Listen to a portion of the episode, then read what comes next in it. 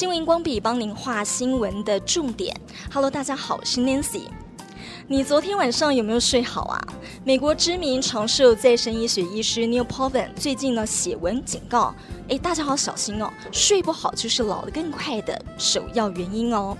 所以，良好的睡眠品质是延缓老化的第一要务。世界睡眠协会的睡眠医学期刊数据也显示，推估台湾大约有三百九十一万的失眠人口。今天我带着录音器材来到了台北慈济医院，要请教耳鼻喉科许英杰医师。Hello，许医师好。Hello，Nancy，你好。许医师，睡不好真的老化的比较快吗？那先来说一下，就是说，呃，为什么？就是说，我们人一生大概有多少的时间在睡觉？其实我们人的一生中大概有三分之一的时间在睡觉。所以你想想，如果我现在六十岁的话，我大概有二十年。都在睡觉，是不是很惊人？所以，呃，为什么我们会需要这么多时间放在睡眠上面？主要是我们在睡眠的时候，呃，睡眠大概有三个比较大的功能。第一个是我们在睡觉的时候，这个大脑神经的连接会被活化，所以对于就是说我们这个白天学习到的东西，这个记忆的强化是有帮助的。那第二个的话，就是我们可以清除，就是脑中这些。有神经毒素的蛋白质，那当然大家研究最多的就是这个跟失智症有关的贝塔淀粉类的蛋白。那再来最重要就是我们以前常常讲“几米多几寸”嘛，越睡越大。好，那所以睡觉的时候，其实我们这个生长激素是会被释放出来的。所以呢，这个生长激素主要是跟我们的身体的各个器官的修补跟再生是有关系的。所以为什么你睡不好会老比较快？因为你的身体的功能是没有办法被修复的。哇哦，原来人的一生有三分之一的时间都在睡觉，对，真的蛮惊人的。对，所以睡觉真的是蛮重要的。所以看到这位再生医学的这个医师 Neil Poven 啊，他也讲到，呃，这个睡眠分为呃内外两大层这个影响，一个是遗传，那另外一个他说吸烟、饮酒、饮食、运动、压力管理这些，其实也影响到睡眠。对，所以我们常常有时候我们在呃呃朋友圈或是在门诊，你会看到，哎，其实。大家明明同年龄，为什么有一些人看起来就特别的年轻，特别特别的充满了这个活力？其实，呃，我们最 care 的这个老化哦，其实，在每个人身上都不一样的。那第一点，那就是我们刚刚提到的内因性，我们每个人天生下来他的基因就不同，所以他老化的速度就不同。那我们会想说，那我如果天生呃，我的基因就是老化比较快一点点的，那我有什么办法可以做这个所谓后天的弥补？好，所以我们后天加强就来自于我们这个良好的生活习惯，好，包括我们刚刚 Nancy 提到的啊，就是说这个饮食的习惯，那生活中的压力的调整啊，还有我们这个运动跟睡眠的部分。那您刚刚讲到良好的生活习惯呢，我们可以请您帮我们进一步举个例，比方说怎样的习惯不良好，它进而会影响到我们 提早老化。嗯、是是是，第一个是我们讲最多的就是压力嘛。你的人有压力的时候，当然心情比较不愉快，睡眠也会受影响。我们烦恼多的时候，第一个当然就比较容易会有睡不着、睡得浅的问题。所以睡眠睡不好，就提到了我们连接到我们前面讲的比较有容易老化的问题。那在我们讲的运动。哦，有没有一个良好的运动习惯？嗯、那其实运动本身，第一个是呃，在老年人身上，我们有效的运动其实是可以减少第一个肌少症。那另外一个的话，就是说这个运动能诱发大脑分泌这个脑内啡，所以会开心嘛。所以我们运动的时候，这个情绪稳定，也可以减轻压力。那另外一个是运动呢，也可以促进这个我们的生长。提高生长激素，所以对于这些肌肉跟骨骼都是有帮助的。这是我们所谓讲的这个良好的生活习惯，是可以让我们的老化再更慢一点点。对，我刚才有听到一个，我想大家都非常 care 的重点是，刚您有讲到，就是为什么同样的年龄，可是有些人看起来就比较老，有些人看起来怎么就这么年轻？对，所以我想这个好了，不只是说爱美，其实健康很重要。对对，所以嗯、呃，可能都会反映在你的。外表上。是，就是我们的面容啊，我们的体态啊，还有其实我们的面相哦，就是说，诶，心情愉快跟心情不愉快，睡得好跟睡不好的人，其实有时候你看脸，诶，就就大概有感觉。嗯，诶，我看许医师就 非常年轻，每天都睡很饱，真的。所以想请教许医师，我觉得医生的工作，因为你们常常。每天都有很多的病人，就是你要看诊，其实我觉得压力也不小。那你怎么样可以睡得很饱？好，就是说，呃，其实天生每一个人对于睡眠的需求还是有稍微不一致的。我就是说，我们虽然说平均在我们这个年龄层，哦，大概一天大概是需要睡到七到八个小时。那当然，有些人睡觉的质量是很高的，哦，他可能睡六个小时，他就觉得他睡饱了。哦，所以在呃这些些尾的差距是没有关系的。哦，所以重点是这个我们讲的睡觉的品质。好，那另外一个话，当然就是说我们刚刚前面有提到的，就是说呃像医生的工作，就是第一个常要轮班。好，所以我们等下后面会讲到是呃当你轮班熬夜的时候，怎么样补眠比较有效率。那另外一个是生活上的压力。哦，就是压力如何去调节跟释放，以不要让你的压力去影响到你的睡眠。我想这大概都是呃生活中一些小配包，不用药药物的小配包，可以让我们就是说看起来比较年轻，看起来比较快乐的一些秘方。啊嗯哼，您在压力管理上也有自己的一套方法？是，就是呃，我平常是一直都有运动的习惯。哦、那另外一个，我会建议大家可以找一个喜欢的兴趣。嗯、每一个人喜欢的东西都不一样。嗯、那像目前这个阶段，我比较喜欢的是画画，所以我其实有压力或心情不好的时候，我是会呃画画，然后让脑袋暂时放空，远离这些压力，这样子。好，我其实哎透露一。下哦，就是我现在跟许医师面对面的采访，我想大家透过到时候我们的照片，哈哈，也可以。虽然我照片都习惯美肌美颜啦，但是许医师其实是没有擦口红，就没化什么妆哎，但是看起来气色就非常的好。帮我美肌美的美一点。那其实他有讲到，就说啊，好，睡眠品质不好的话，除了呃会增加这些呃。慢性疾病吗的风险哦，比方说像是呃高血压、呃忧郁，然后中风、糖尿病、心脏病这等等，还会造成有三大坏处哦。一个就是催生皱纹、皮肤过早老化；一个是呢呃认知障碍；第三个就是免疫力下降。是，其实呃我们刚刚有提到，就是说睡眠的时候，身体的各个器官都会进行修复。那其实各位听众，你知道吗？就是我们全身上下最大的器器官是什么？最大的器官，器官是说功能还是它是最大？最大的，最大的是什么？大家是不是觉得很惊讶？最大是皮肤，皮肤其实是我们全身最大的一个器官。对对，那表面积很大，哦、所以其实呃，我们身体在进行修复的时候，皮肤当然会进行修复。所以我们在睡眠的时候，这个皮肤会。长出这个新的胶原蛋白，那这胶原蛋白就是让我们脸砰砰 Q Q 的不二法门嘛。Uh huh. 所以当然你睡得少，胶原蛋白分泌的比较少，那皮肤的保水度比较差，相对来说当然看起来就比较容易会有皱纹，或是觉得皮肤有老化的问题。哦，哎，怪不得我忘记之前听有香港女星啊说，她每天都要睡很多的时间，她们其实都蛮早睡的。嗯哼、uh。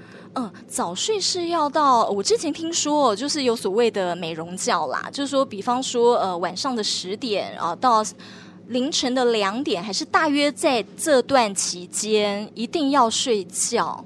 是因为呃，我们睡觉的时候大概会分泌几个，第一个是我们讲生长激素，嗯，哦，就是说帮助身体的各个器官进行修补。那这个生长激素大概差不多在十一点开始之后，就会分泌到一个比较大浓度的状况。所以如果你比较晚睡的话，那你就会错过这个分泌很多的这个时期。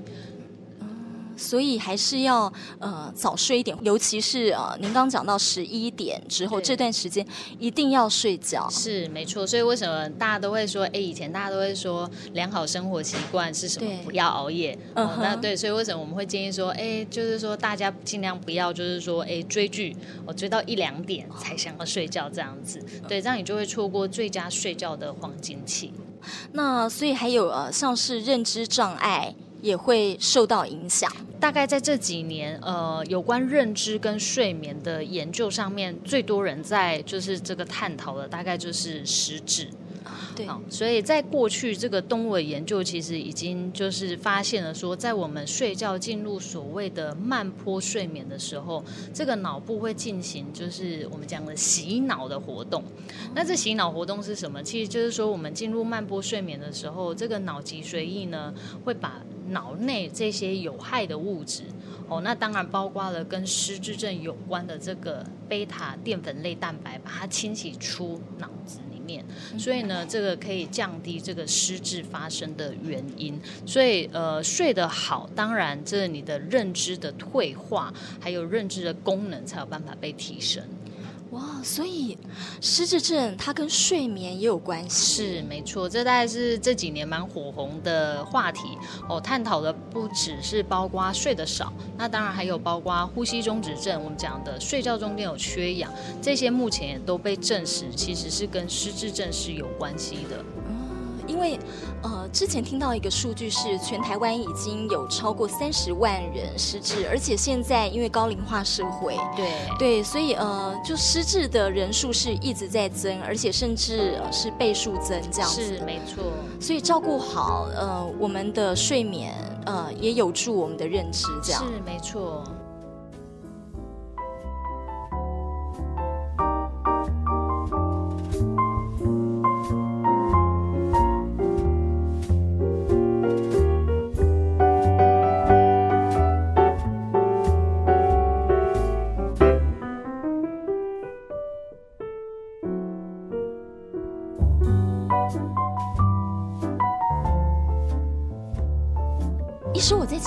其实您都在第一线看诊哦，您看到病患最常睡不好的状况是什么？好，但因为我们是耳鼻喉科的门诊嘛，那所以我们其实呃。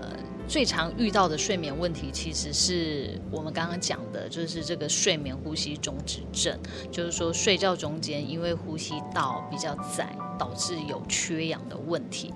那当然，其实在整个睡眠障碍上面，哦，不是只有睡眠呼吸中止症，哦，其实在现今的社会里面，应该有很大一部分的病人，其实他还有焦虑跟失眠的问题。嗯哼，呼吸中止症，对，然后焦虑，呃，这些可能都会造成失眠嘛，哈。那呼吸中止症也是很多人现在有这个状况了，对不对？没错。嗯，就您第一线观察，就是为什么有这么多人，就是说越来越多人有这个呼吸中止症？除了他的，呃，好像跟本身身体结构构造有关系之外，跟作息或什么也有关系？其实我们常常会想说，那以前。大家也都打呼嘛，怎么都没有听说有这么多呼吸中止症的问题？对，怎么现在身边随便问一问？哎，我旁边这个也说，哦，我有检查过，我有啊。我旁边这个检查过，说我有。哦，所以呃，突然就是好像这个话题好像被诊断的人变多了。其实第一个是因为大家开始意识到这个问题，有在做检查。哦，这是第一点。那第二点，我们还讲到，就是 Nancy 刚刚问到说，嗯，那什么样的人会有呼吸中止症？对。哦，所以我们呼吸中止症大概我们可以分成三个大项。第一个话，当然就是老化。哦其实我们年纪越大，这个整个上呼吸道的肌肉的肌力会变得比较弱，那当然睡觉就比较容易塌陷。那第二个是天生结构有问题的，我们讲结构有问题，包括就是这个鼻塞，常常用嘴巴呼吸，扁桃腺很大。那另外一个话就是脸型，哦，天生就是这个下巴很短，下巴后缩的，这个都会导致呼吸道的结构比较小。那第三个，大概也是现在大家很多人要面临到的问题，就是体重。对，体重也是我们就是这个造成睡眠呼吸中止症很大的一个主要的原因。嗯哼，哦，体重，所以体重越重，那个越容易会。所以我们大概就是病人常常会呃。我们讲说胖的人比较容易有睡眠呼吸中止症，嗯、但是不表示瘦子哦很瘦的人就一定没有睡眠呼吸中止症，是因为我们刚刚提到睡眠呼吸中止症本来就是多个原因产生的一个疾病。医师，我想现在听到这边呢、啊，因为很多数的男生是，尤其有些好像中年以上吧，就是都会有打呼的状况。那我想他们听到这里，应该都会很担心，说：“哎，那我只要我晚上睡觉有打呼，我是不是都应该来检查一下？”好，那我们大概因为大家检查拍检查需要时间，那大家也很容易紧张，所以我们大概可以借由几个方法，先自己在家做一些评估。哦，第一个当然包括了你呃，就是说这个打呼的声音，哦，就是说你打呼的声音会不会呢？睡觉的时候常常家人观察到。突然打完之后完全没有声音，那完全没有声音这一段时间，其实就是我们完全呼吸道完全关起来缺氧的时候，所以不规则的打呼声哦，第一个要担心哦。那第二个是你有没有睡觉的时候会有这个好像脖子被掐住或呛醒的感觉哦，这个也是缺氧的时候可能会有的。那第三个就是你白天的时候，我们既然晚上睡不好，有明显的缺氧，那表现的就是白天会不会累，白天会不会精神不好？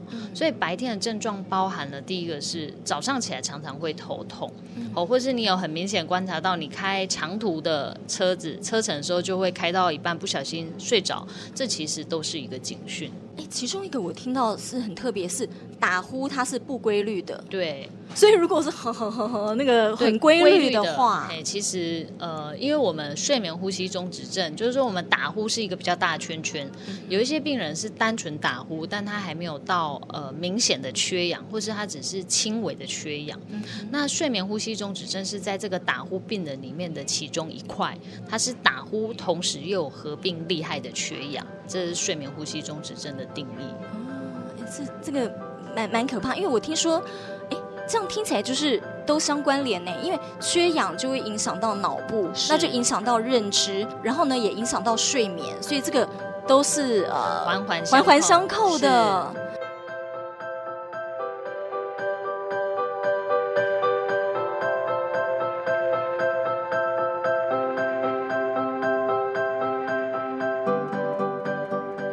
好，所以睡不好呢，是加速衰老的一大原因哦。皮肤容易老化，认知障碍，还有免疫力下降，很多的问题啦。